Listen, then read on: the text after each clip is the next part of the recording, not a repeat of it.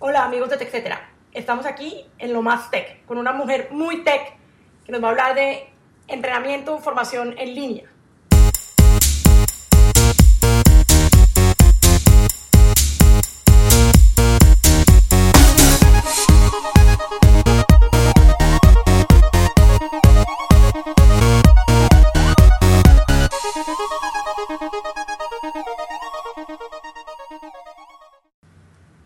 Hola Ana Ibis, ¿cómo estás? Hola, hola. Muy bien, Catalina, muy bien, muchas gracias. Eh, bueno, bienvenida a lo más tech y en particular a Mujeres Tech. Y quiero que me cuentes un poco de, de tu vida y a qué te dedicas.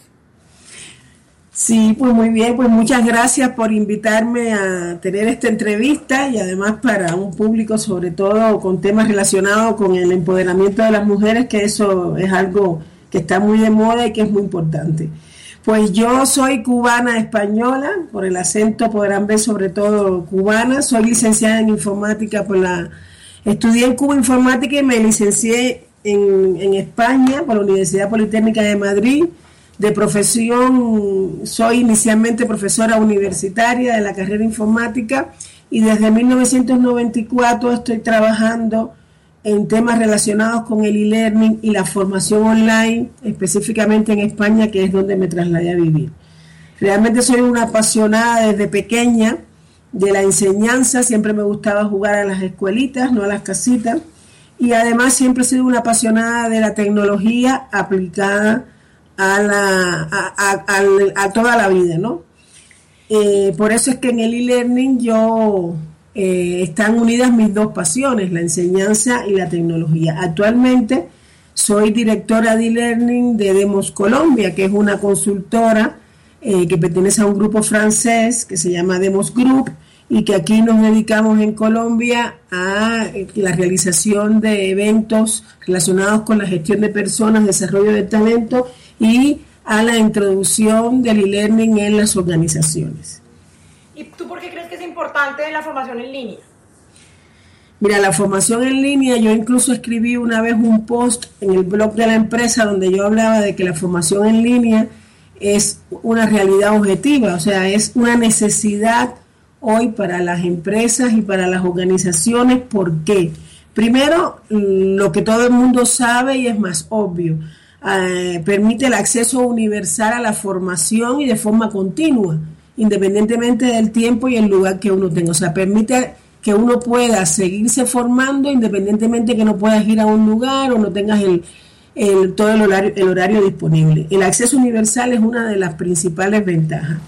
Hay una segunda que yo la he comprobado como profesora.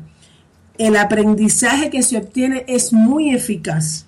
¿Por qué razón? Porque al final el e-learning en la formación en línea, el alumno está estudiando él solo y solucionando él solo los problemas.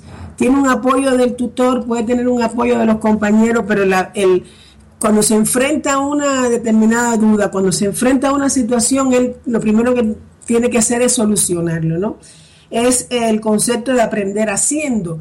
Entonces yo creo que para, y lo he comprobado con los alumnos que yo he tenido, aprenden mejor eh, los cursos, sobre todo, a lo mejor todos no, pero yo creo que una gran cantidad de cursos se aprende mejor, sobre todo la parte conceptual, los contenidos y demás, se aprenden eh, eh, formación online que presencial. En la formación presencial está el profesor delante y normalmente el alumno se confía un poco en ello. Y por último, la formación online permite que la tecnología se ponga al servicio del propio proceso de aprendizaje y potencia la efectividad del aprendizaje. Hay determinados contenidos en que es mucho más fácil ver un vídeo o ver una demostración gráfica que a lo mejor ver una foto o una explicación verbal. Y con el e-learning, con la formación online, esto es posible. Así que para mí esas son las tres grandes fortalezas. Acceso universal, se obtiene un aprendizaje más efectivo en muchísimas materias y que la tecnología potencia muchísimo el aprendizaje. Perfecto. Yo creo que eso es como, como, como la, la, gran opción, digamos, de, para, para el mundo tan ocupado, o por lo menos que parece tan ocupado. es esto. Y también creo que una de las, un, un, punto que me parece importante de la educación en línea o del online learning es que también es muy, uno puede, uno puede crear su propio, su propio camino, ¿no? En general sí, aunque eso, la verdad es que después cuando tú vas a ver la implementación práctica de esa se puede volver un poco complicado. El, yo creo que uno puede buscar su hacer su propio itinerario de formación, sobre todo cuando estamos hablando de aprendizaje informal pero cuando te estás refiriendo a una acción de formación ya un poco más formal, como es en una institución educativa o en una empresa, eh, normalmente el, curso se le da a la gente. Lo que pasa es que tú le puedes poner un conjunto de, opciones donde puede profundizar, pero la verdad es que yo lo veo más eso de, de, hacerse el itinerario para aprendizaje informal, ¿no? O sea, yo necesito saber algo, yo me busco la vida por la red, veo qué cosa hay y, y, con ello entonces ya voy aprendiendo, porque ahora por suerte en la red hay mucho contenido que te permite aprender de manera independiente, ¿no? Pero yo todavía sigo viendo la formación online, o sea, es, es una, como digamos, una extensión de la formación presencial, pero llegando a todo el mundo y utilizando toda la potencialidad de la tecnología. Hay mucha gente, o sea, en las empresas, por ejemplo, en el entorno corporativo, hay muchas personas que no pueden asistir a sesiones presenciales, ya sea por el horario de trabajo, ya sea por la ubicación donde está, o simplemente porque no hay recursos financieros para soportar la necesidad de, formación presencial que tienen. Y tienen la formación online ahí, de la mano, y que se puede lograr perfectamente y sobre todo buscar el aprendizaje y satisfacer las necesidades de formación. Y tú hablabas al principio de la importancia que tiene el empoderamiento femenino y creo que la formación online ayuda mucho a eso. Entonces quiero que me digas cuáles son los cursos infantables para el empoderamiento femenino que debería tomar cualquier mujer profesional. Pues mira, cualquier mujer profesional, eh, yo creo que sobre todo hay una cosa que nos debe guiar, yo creo que a todos. Ahora se habla mucho de la mujer porque yo creo que nosotros las mujeres lamentablemente durante la historia hemos sido un poco más eh, olvidadas, ¿no? Y por eso se habla mucho, pero a mí me parece que en general, a mí me parece que, una, que para guiarse uno su crecimiento personal debiera fijarse un poco en, lo, en la inteligencia emocional, ¿no? ¿Qué cosa es inteligencia emocional y qué es, es bueno que yo, cuáles son las habilidades que yo debo tener para tener una buena inteligencia emocional. La inteligencia emocional es la habilidad para percibir, asimilar, comprender tus propias emociones y la de los demás. Si yo creo que si, si fueran muchas las personas que tuviesen una inteligencia emocional elevada, muchos problemas en el trabajo y en la vida y en el mundo estuviesen solucionados, ¿no? Entonces, a mí me parece que eso guía mucho a la gente. ¿Qué cursos pudieran ser? Mira, hay una primera, yo creo que para mujeres es básico un curso de gestión del tiempo porque nosotras eh, somos artistas en precisamente sacarle jugo a cada minuto de la vida que tenemos, ¿no?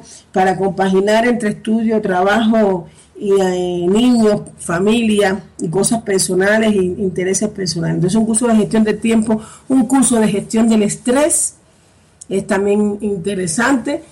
Buscar técnicas de relajación. Ahora se habla mucho del mindfulness, que más bien es una técnica para uno eh, dedicarse durante un espacio de tiempo, aunque sea 10 o 15 minutos, estar presente y solo pensando en eso y no la mente dando vueltas por otros lugares. Se está utilizando mucho en mindfulness, en medicina, en temas de directivo. Yo creo que a las mujeres eso le viene bien. Yo estoy intentando, estoy intentando pues, dedicar 15 minutos diarios a, a esta técnica. Un curso de empatía.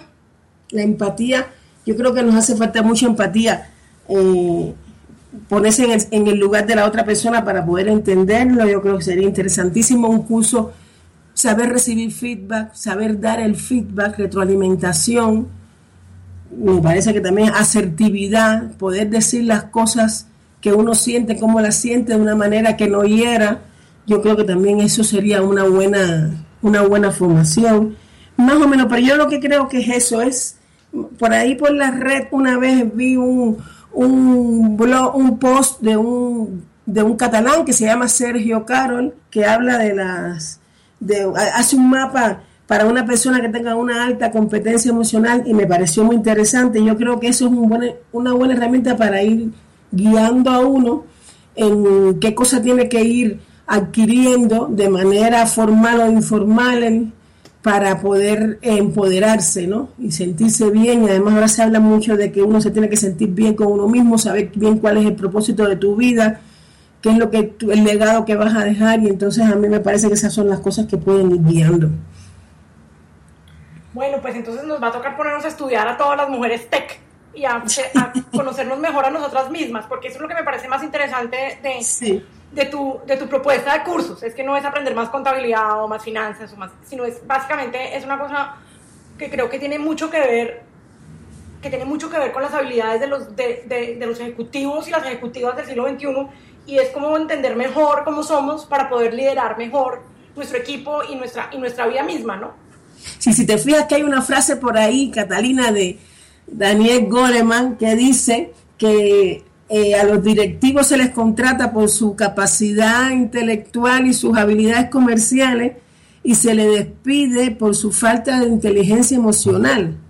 Y yo creo que no solo a los directivos en general, o sea, cuando las habilidades técnicas, las competencias técnicas, uno la va, la tiene que ir asimilando poco a poco. Mira, yo estudié informática y yo no estudié, en mi carrera no estudié, no, estudié nada de internet porque no existía y ahora yo me dedico a eso, ¿me entiendes? Entonces, claro, la parte técnica siempre va evolucionando y uno siempre tiene que estar un poco que obligado, si te quieres mantener en ello, a, a seguirlo, ¿no?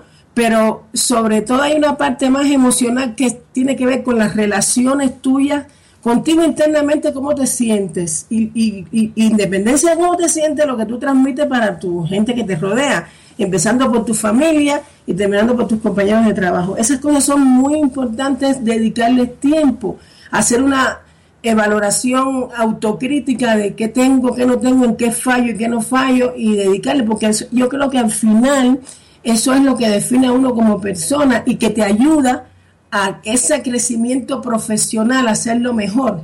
¿Me? Entonces a mí me parece que sí, estamos en el momento en dedicarle mucho tiempo a, todos esos temas de inteligencia emocional y a formarse. Y hay mucha, mucha información en la red, hay muchos cursos, hay muchas, muchas, muchas personas que de manera altruista en sus blogs, eh, los comentarios que hacen te ayudan a ir viendo mejor las cosas. Bueno, Ana Ibis, muchísimas gracias. Esto era Mujeres Tech y lo más tech de etcétera. Muchas gracias. Bueno, muchas gracias a ustedes y, a la disposición de ustedes cuando quieran seguir hablando de estos temas o de otros relacionados con mis pasiones.